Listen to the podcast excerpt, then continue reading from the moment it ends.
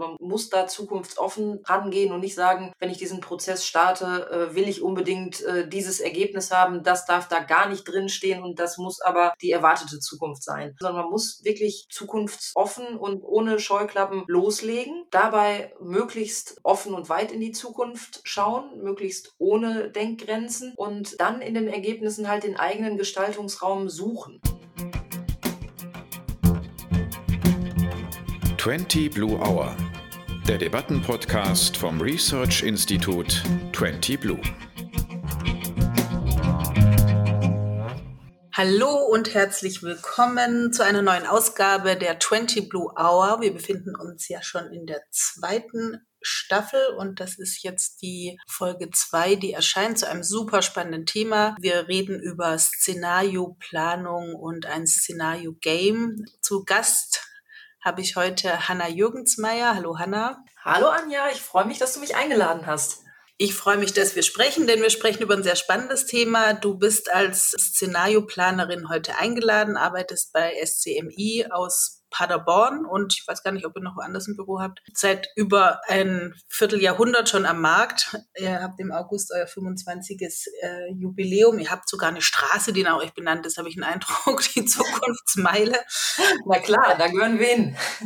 Da gehört ihr hin und du gehörst hier hin, weil ich heute über Zukunft sprechen will und über die schwierigen Zukünfte, die wir gerade vor der Brust haben. Die Hörerinnen und Hörer von 20 Blue Hour sind ja überwiegend in Unternehmen und Agenturen beschäftigt. Und da ist diese Frage, wie gräbt man sich eigentlich gerade durch diese Polykrisensituation gut durch? Wo kommt man hin? Wie fängt man an? Und ich hatte den Eindruck gewonnen, auch in Gesprächen, Szenarioplanung ist da super wichtig. Deswegen freue ich mich, dass du heute hier bist. Und ich würde auch eingangs, ähm, Hanna, du bist ja schon ja, sehr lange auch in dem äh, Bereich tätig. Im SCMI bist du mittlerweile Geschäftsführerin und hast da, wie es sich gehört, als Praktikantin angefangen.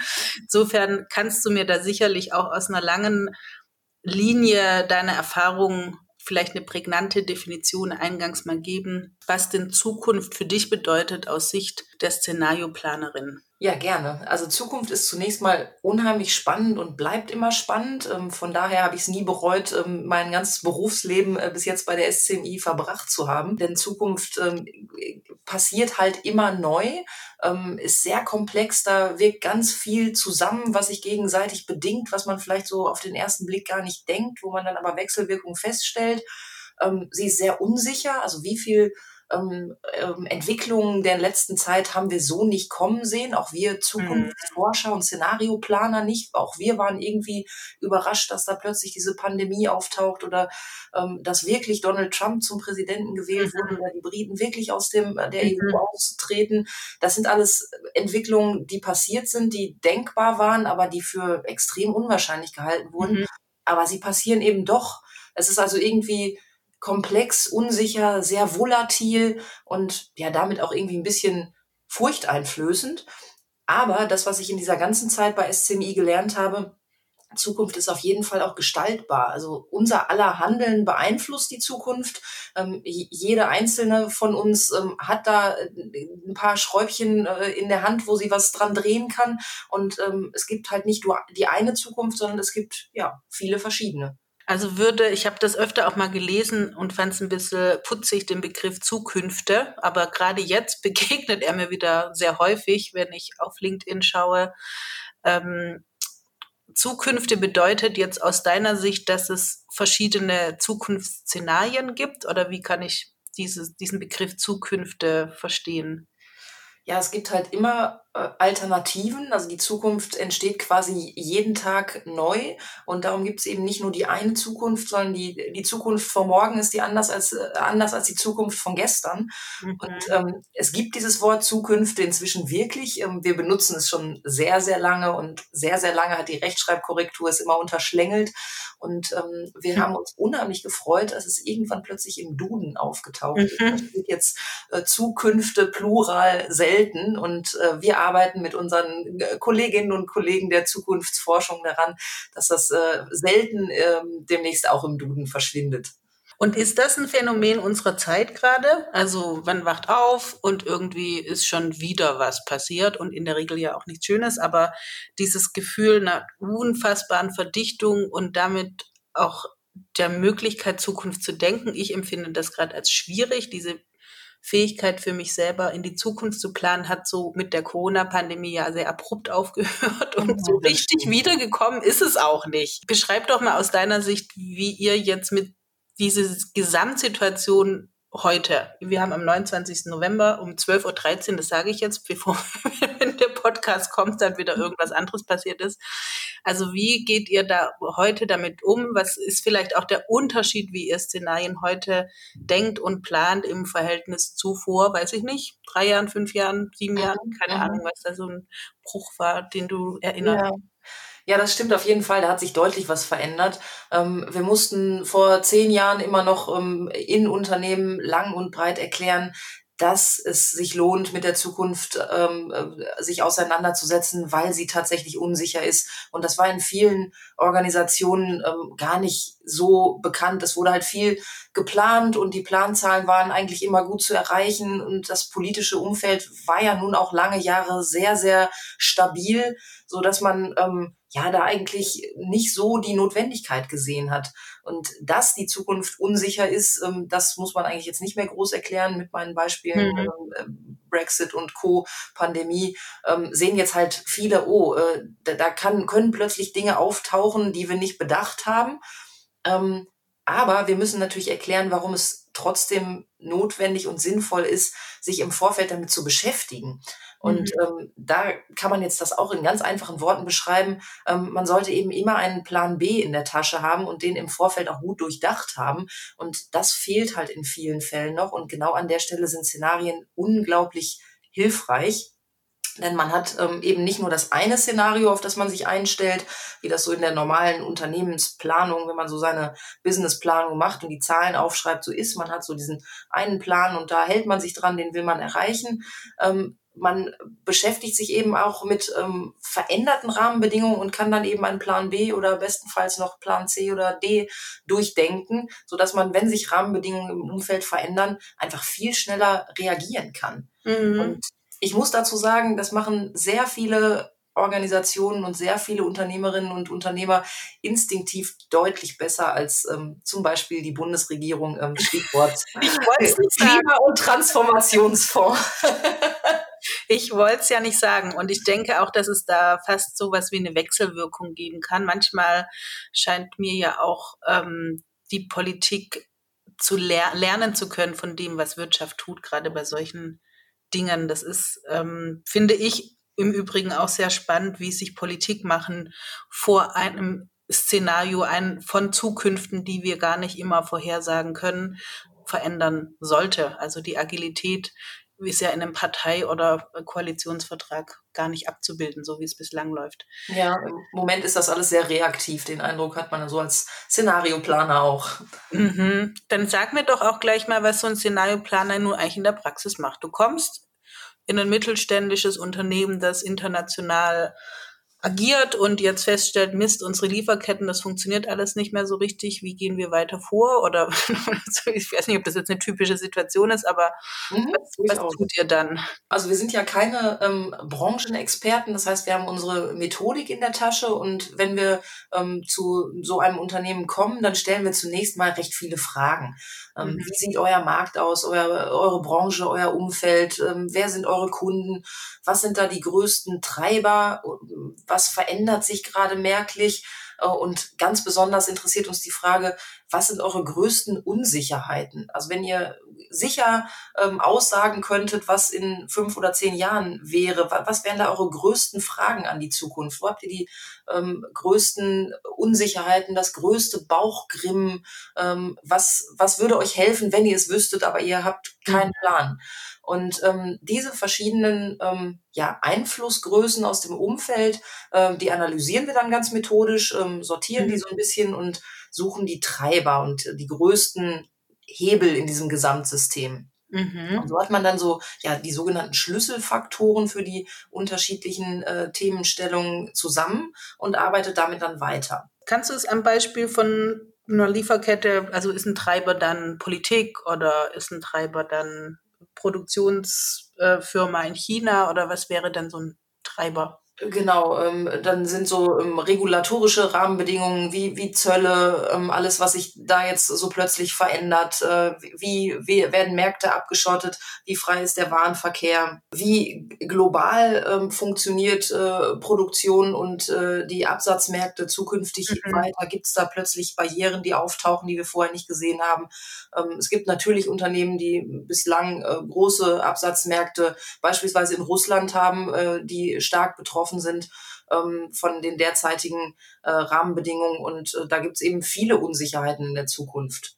Mhm, okay, und ja. Für jede einzelne dieser treibenden Größen entwickeln wir dann Alternativen, also wirklich so in der ähm, in der Mikroperspektive. Wie könnte es mit der Regulierung des ähm, äh, US-Marktes weitergehen? Was, was sind da denkbare Alternativen? Ohne dabei irgendwelche Wahrscheinlichkeiten äh, mitzunehmen, sondern wirklich nur rein denkbare, plausible Alternativen. Und diese einzelnen Bausteine setzen wir dann wieder zu widerspruchsfreien Szenarien zusammen. Also haben wir dann ein komplexes ähm, System, was ein einzelnes Szenario beschreibt, mhm. ähm, ohne irgendeine Wahrscheinlichkeit. Äh, es ist also in diesen un unterschiedlichen Szenarien gleich wahrscheinlich, dass Szenario A, B oder C eintritt. Ähm, mhm. Das heißt, es war aus Szenariosicht exakt gleich konsistent, äh, also möglich, dass Donald Trump die Wahl gewinnt, äh, wie Hillary Clinton. Äh, das ähm, ja. war in der Politik nicht so bekannt. Da wurde nach Wahrscheinlichkeiten und nach Wahlprognosen geschaut und dann war man ah, unglaublich okay. überrascht.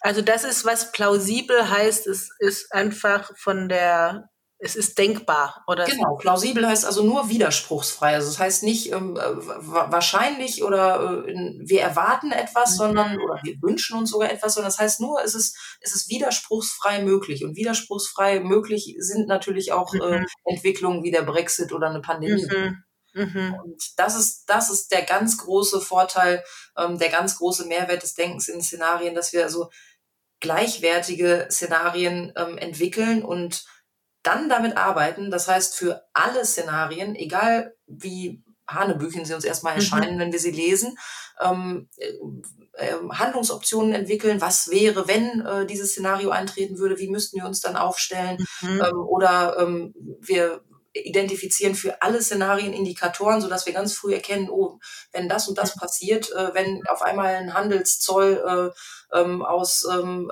äh, in diesem Land passiert, dann können wir damit rechnen, dass in der Folge auch das und das und das passiert. Und das hat dann wieder Auswirkungen auf unsere Lieferketten und auf unser Geschäft. Spannend, kann ich total verstehen, dass äh, du das Gefühl hast, jeden Tag an was Neuem zu arbeiten. Das, das ist so. Du hast an mehreren Stellen, ähm, da bin ich jetzt als die Person, die ja mit Wissen arbeitet, auch hellhörig geworden. Wenn ihr diese widerspruchsfreien Szenarien baut, dann müsst ihr ja auch ganz schön viel wissen. Also, mhm. wo kommt das her?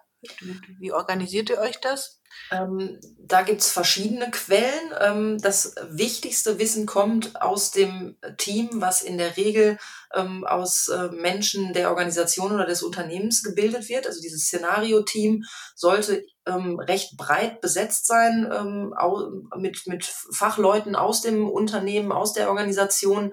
Ähm, es sind auch häufig externe Expertinnen und Experten dabei. Ähm, das muss jetzt nicht der äh, Superprofessor zu irgendeinem Fachthema sein, sondern das kann auch jemand sein, der besonders nah am Markt ist, mhm. der da äh, viel Wissen hat oder ähm, der eine Technologie besonders gut kennt, ähm, ähm, sodass da ja möglichst vielfältige Perspektiven auf das Themenfeld wichtig sind. Mhm. Und wir haben natürlich so im Laufe der, ähm, du hast es schon gesagt, äh, 25 Jahre, die wir damit arbeiten, inzwischen auch eine ganze Menge an Zukunftswissen im Gepäck, mhm. aber sind eben keine Fachleute für ähm, die Brennstoffzelle oder mhm. ähm, irgendeine Form von Antrieb oder äh, den ähm, Arbeitsmarkt oder einen spezifischen Standort in irgendeinem Bundesland, sondern ähm, da kommt dann aus dem Team das Wissen dazu, ähm, oft auch mit Experteninterviews und vielfach im Austausch ähm, in Workshops vor Ort. Ist es euch schon mal passiert, Stichwort The Unknown Unknown, dass ihr ein Szenario komplett vergessen habt?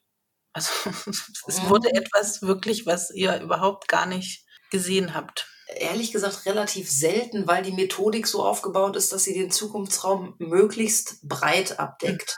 Mhm. Ähm, das heißt, wir haben schon sehr früh Themen gesehen, für die es früher teilweise noch gar keinen Namen gab. Also bevor, ähm, mhm. ja, es ist lange her, dass wir Szenarien ähm, für ein großes Unternehmen gemacht haben und da stand dann sowas wie ITisierung drin.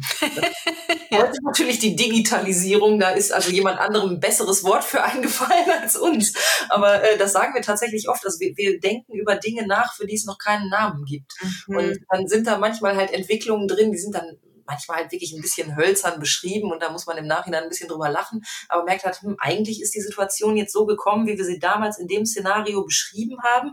Wir hatten halt nur noch nicht die richtigen Ausdrücke dafür. Und ist es schwierig, dass den Leuten, die das mit euch in Unternehmen zusammen macht, das dann auch inhaltlich zu verkaufen? Glauben die das dann oder zeigen die euch dann auch mal einen Vogel und sagen, ja klar, hm, schon gut. ja, das passiert natürlich häufiger, dass ähm, die, die so tief in ihren Themen und ihren Märkten sind, dann gewisse Veränderungen nicht sehen wollen und sagen, ja, also der, der, der Markt wird aber über viele Jahre noch ganz stabil funktionieren, da sind wir uns sicher. Und ähm, da gibt es verschiedene Beispiele, einmal ähm, aus dem Bereich Automobilzulieferindustrie, einmal aus dem ähm, Bereich ähm, äh, Medizin, äh, dass dann Änderungen doch viel schneller kommen, als das Team gedacht hat und wir dann später die Rückmeldungen bekommen haben, ähm, jo, also das haben wir für frühestens in zehn Jahren gesehen und jetzt ging es so viel schneller. Gut, dass wir die Szenarien gemacht haben. Ähm, wir hätten sie vielleicht noch früher gebraucht oder früher dran glauben sollen, dass diese Entwicklung doch eintritt. Aber es war sehr hilfreich, dass wir so früh drüber nachgedacht haben. Das ist mir ja sehr bekannt von meiner Arbeit, weil wir ja am Anfang auch in der Situation reinkommen, in der Unwissenheit und dadurch entstehend auch Unsicherheit besteht und wir räumen das dann in gewisser Weise mit aus und hinterher sagt man, Mensch, ähm, da haben wir uns aber lang an irgendwas aufgehalten oder gut, dass das jetzt geklärt ist.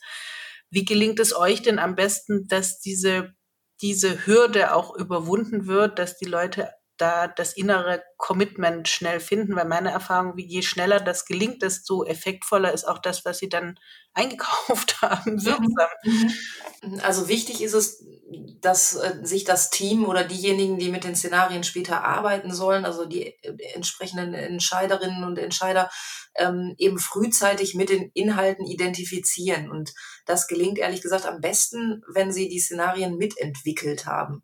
Also wenn irgendein Team Szenarien entwickelt und die dann ähm, de der Geschäftsführung vorliegt und sagt, so jetzt habt ihr Szenarien und entscheidet mal auf der Basis, dann kommt halt häufig äh, der Kommentar, ähm, ja, sch schöne Arbeit, aber ähm, also die Szenarien drei, fünf und sieben, die können wir streichen, an die glauben wir nicht. Mhm. Ähm, das ist also einfacher, wenn die Entscheider mit im Prozess involviert sind, die Methodik dann besser verstehen und auch die Diskussionen, die es zu diesen Szenarien geführt haben, eben miterlebt haben. So ist das mehr das eigene Produkt und ähm, der eigene Prozess und dann ist man schon näher dran und kann sich besser reindenken, auch in die Szenarien, die man erstmal für äh, Hanebüchen hält. Ja, ja.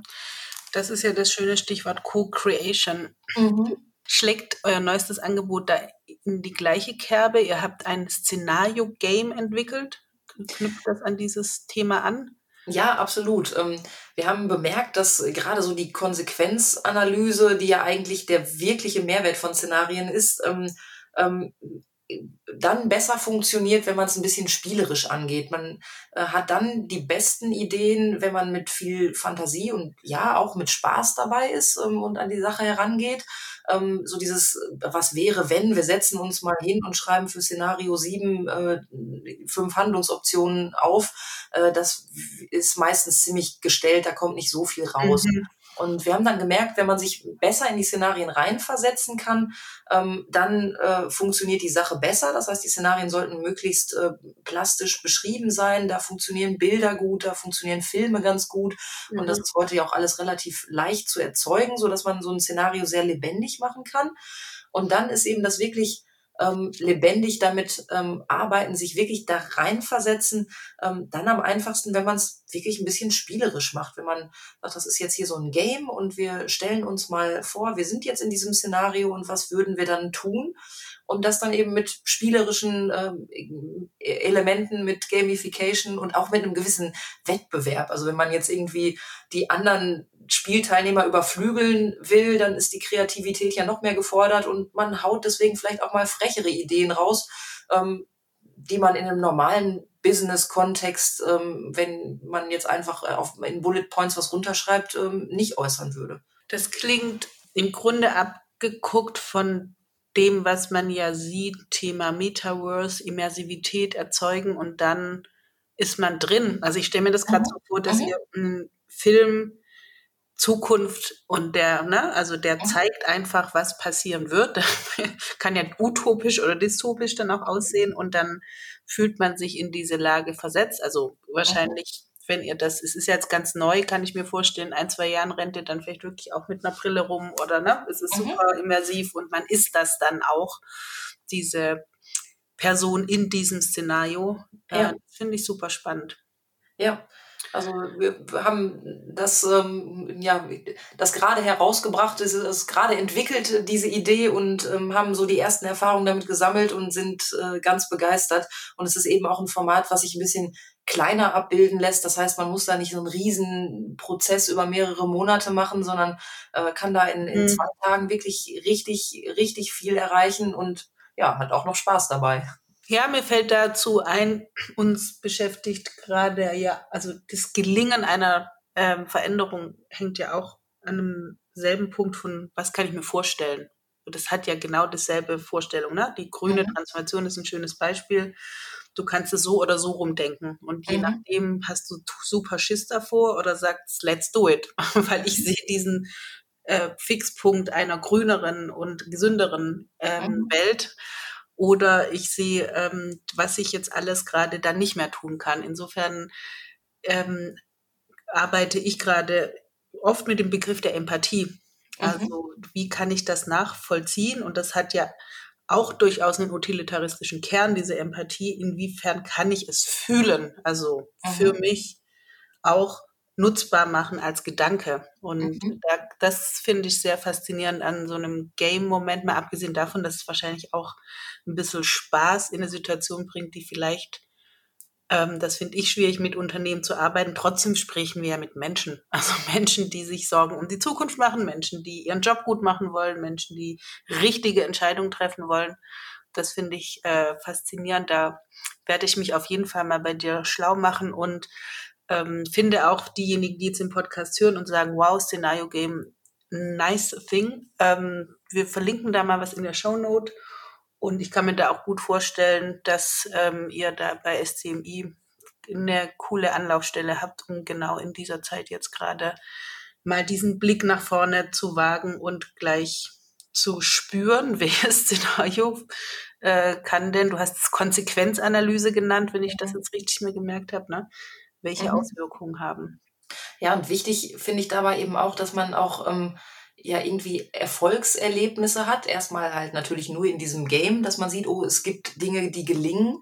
Aber ähm, wenn man dieses Mindset hat, dann bemerkt man ähm, durchaus, dass uns auch viele Dinge gelingen. Und das ist gerade im Moment, finde ich, in der öffentlichen Debatte sehr schwierig. Da wird immer nur über äh, Misserfolge und Scheitern berichtet. Und wir, wir fühlen uns gerade in Deutschland unglaublich abgehängt und ähm, neben der Spur. Und man muss doch viel mehr auch Erfolgsstories erzählen. Die kann man jetzt im Kleinen eben spielerisch in so einem Szenario-Game selber entwickeln und äh, dann eben auch so ein bisschen die Augen öffnen für das, was uns äh, als äh, Gesellschaft äh, insgesamt auch ganz gut gelingt. Wir sind ja nicht nur schlecht, wir können viel und wir haben auch viele Dinge, die toll funktionieren und diese Stories muss man eben auch mal erzählen. Ja, da schließt man dann ja an das Thema Zukunftserzählung an. Ähm, ein Thema, das ja auch in dem Verein D2030 immer wieder eine Rolle spielt, dem du ja ehrenamtlich auch mit beiwohnst, wenn ich das richtig genau, habe. Ja. Klaus. Mit sehr viel Herzblut.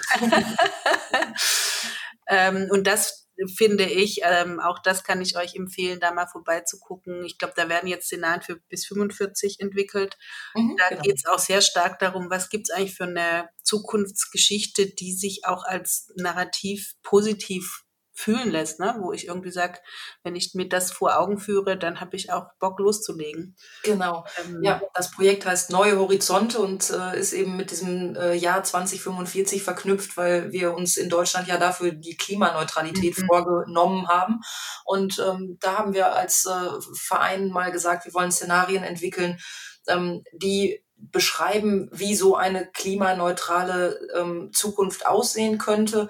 Ähm, da gibt es natürlich unterschiedliche Wege hin und unterschiedliche ähm, Zielzustände, die von verschiedenen Gruppen unterschiedlich äh, gewünscht äh, werden. Und da gibt es vielfältige Zielkonflikte zwischen den verschiedenen Akteursgruppen. Und das arbeiten wir mit diesen Neue Horizonte-Szenarien gerade auf. Und das ist auch ein super, super spannendes Feld. Ja, ich habe schon bei der Umfrage mitgemacht. Ja, Können wir auch nochmal verlinken, ja. Ähm, und ich meine, da hast du ja verschiedene Perspektiven jetzt gerade, um mir vielleicht mal zu sagen, gibt es aus deiner Sicht Organisationen, die sich gerade besonders stark mit solchen Szenarien auseinandersetzen sollten, weil sie wirklich, wirklich, wenn sie es nicht tun, pleite gehen könnten? Kannst du das sagen? Ähm, ja, da gibt's äh, wirklich viele Organisationen, ähm, für die es gerade extrem wichtig ist. Und als allererstes fallen mir da natürlich produzierende Unternehmen ein.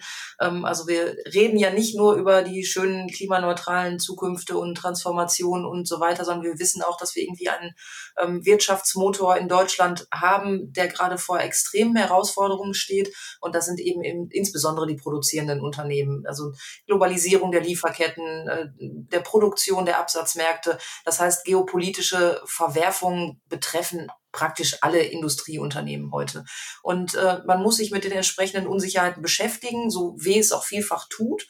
Ähm, da führt kein Weg dran vorbei. Und da kann man dann eben auch durchaus Chancen erkennen. Ähm, da sind viele Unternehmen ja auch vorne dabei und ähm, ähm haben tolle Ideen, äh, Prozesse wieder regionaler zu gestalten ähm, oder auch äh, Prozesse effizienter zu gestalten. Ähm, da ist viel möglich. Man muss halt so ein bisschen die, die etablierten Wege mal verlassen und auch mal Dinge erproben und ähm, neu ausprobieren. Ja. Dann gibt's natürlich ja noch weitreichendere Veränderungen. Also Stichwort, wir hatten es eben schon mit den, der Transformation Energiewende, Verkehrswende.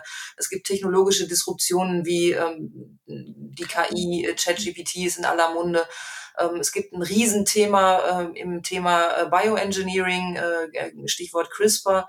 Ähm, auch bei Bitcoin, Blockchain wird gerade unheimlich viel passieren in den nächsten Wochen und Monaten. Also es gibt technologisch auch ganz spannende Themen, die alle ja Chancen, aber auch Gefahren bieten. Und da müssen wir unheimlich aufmerksam ähm, sein, denn diese Dinge beeinflussen ganz grundlegend, wie wir zukünftig arbeiten und wirtschaften und eben auch leben werden.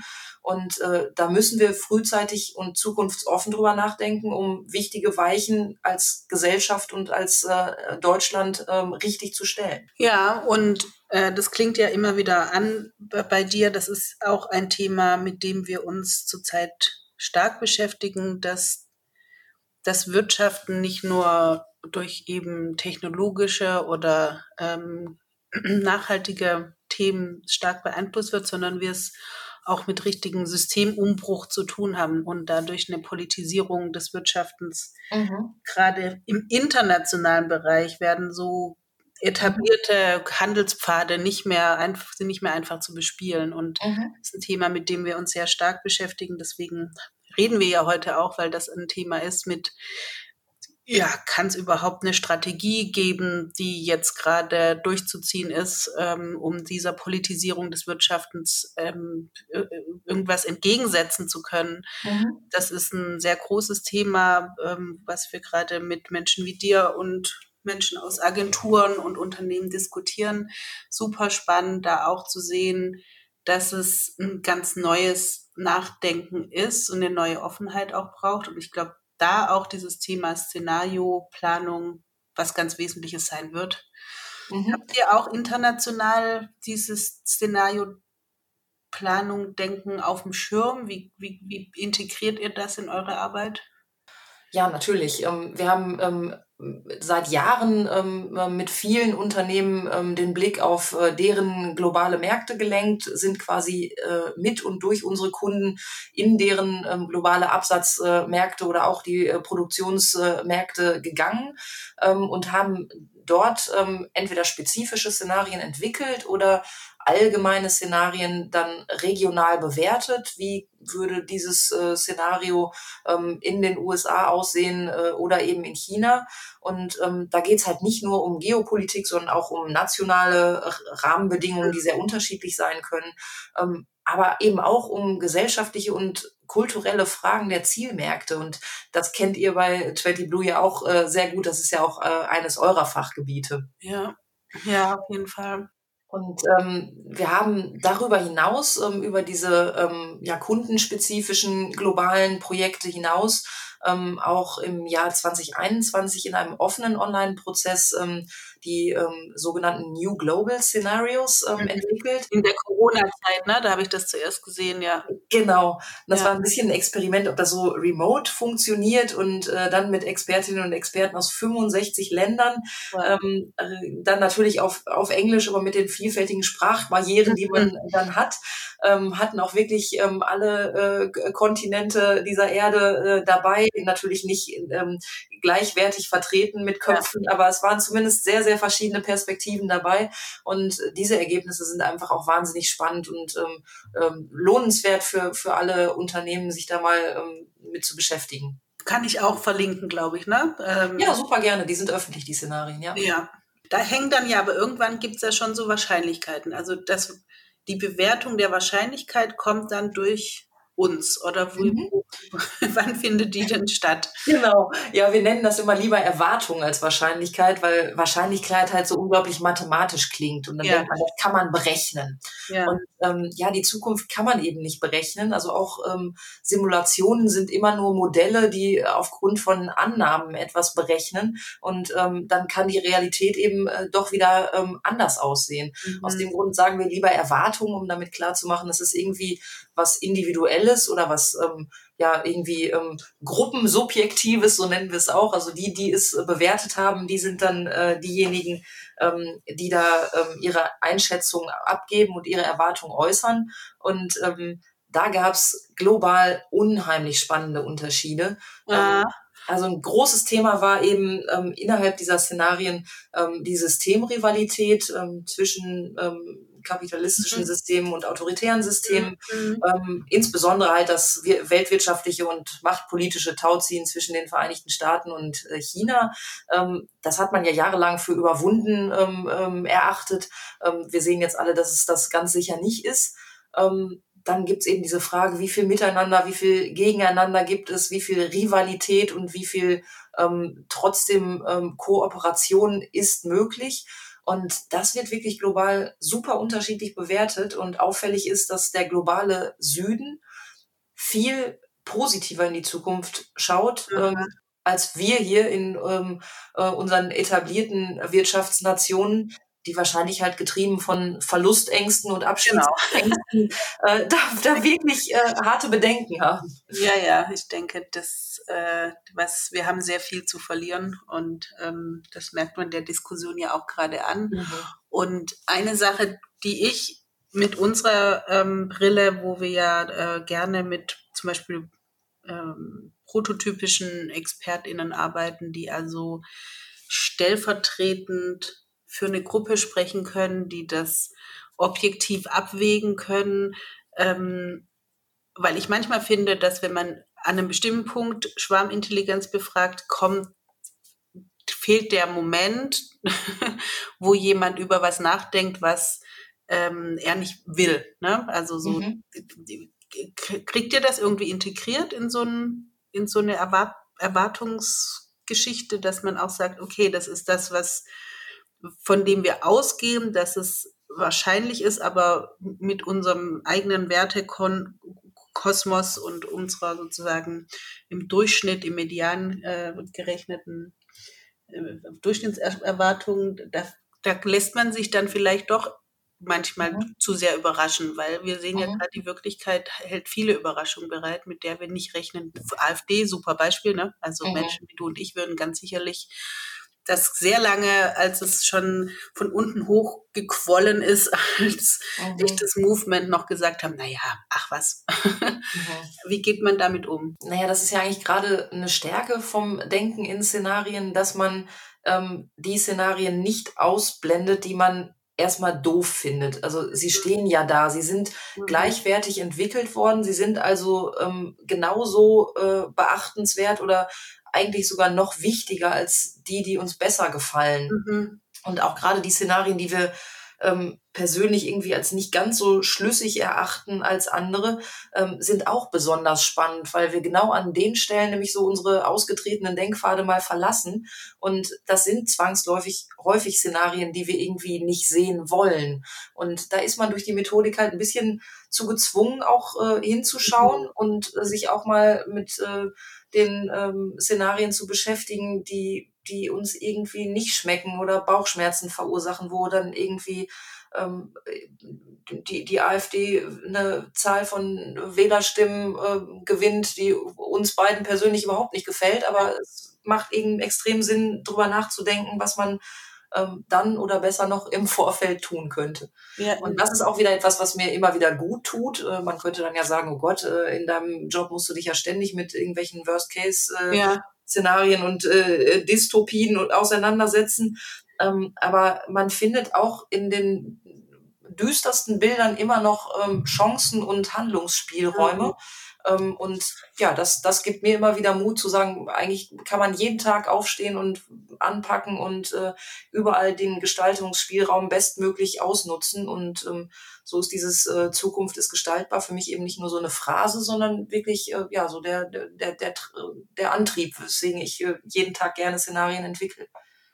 Das ist eine super Überleitung zu meiner letzten Frage, denn ich würde sehr gerne zum Abschluss, ähm, danke schon mal jetzt für dieses tolle Gespräch, liebe Hanna, wissen, ähm, was du Unternehmen empfehlen kannst, wenn sie vielleicht nach dem Gespräch denken, hm, sollst doch mal richtig loslegen mit dem Thema? Wo fängst du an, wenn du sagst, ich will Zukunftsszenarien für mein Unternehmen entwickeln? Was ist ein guter Startpunkt?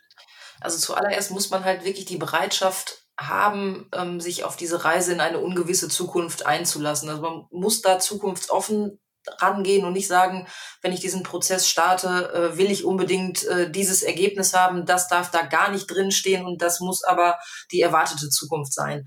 Ähm, so darf man eben nicht rangehen, sondern man muss wirklich zukunftsoffen und ohne Scheuklappen loslegen. Ähm, dabei möglichst ähm, offen und weit in die Zukunft schauen, möglichst ohne Denkgrenzen und ähm, dann in den Ergebnissen halt den eigenen Gestaltungsraum suchen. Und natürlich sind wir in einigen Dingen machtlos. Wir können äh, die Weltpolitik nicht äh, bestimmen. Wenn äh, du und ich das könnten, dann würde wahrscheinlich äh, die Situation gerade etwas anders aussehen, als sie das tut.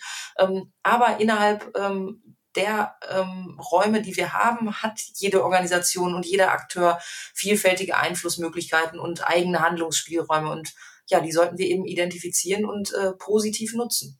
Also ich denke, das ähm, war jetzt ein Let's Go äh, von deiner Seite. Äh, zukunftsoffen heißt es bei dir, ergebnisoffen heißt es bei uns. Insofern sind wir da irgendwie, kämpfen wir an der gleichen Front miteinander. Ähm, und das äh, finde ich jetzt schon mal ganz schön. Ich habe auch viel, wir haben ja schon einige Sachen miteinander besprochen und äh, jetzt weiß ich noch viel besser, wo wir gut zusammenpassen können. Das ist auch noch eine schöne nebenbei für mich. Also tausend Dank, liebe Hanna. Das war der Podcast 20 Blue Hour über Szenarioplanung und ein Szenario-Game, das, äh, glaube ich, dies mit den Zukunft und Zukünften zu jonglieren für Unternehmen auch einfacher macht. Ähm, ich freue mich über eure Anregungen, Feedback und Empfehlungen. In den Show Notes findet ihr die verschiedenen Links zu unserem White Paper und zu den SCMI ähm, Szenario Game, internationale Szenarien und die, ähm, die 2030 Initiative über die wie 2045 Horizons. Genau, ja. Dann viele Grüße nach Paderborn, liebe Hanna. Und danke, danke. Ich sag Tschüss. Ja, let's do it und let's play. Und schon ist sie vorbei und schlägt in 30 Tagen wieder. Die blaue Stunde. Schreibt uns, teilt und abonniert unsere Podcasts. 20 Blue Hour findet ihr überall dort, wo es gute Podcasts gibt und natürlich bei uns auf 20.blue. Bis bald.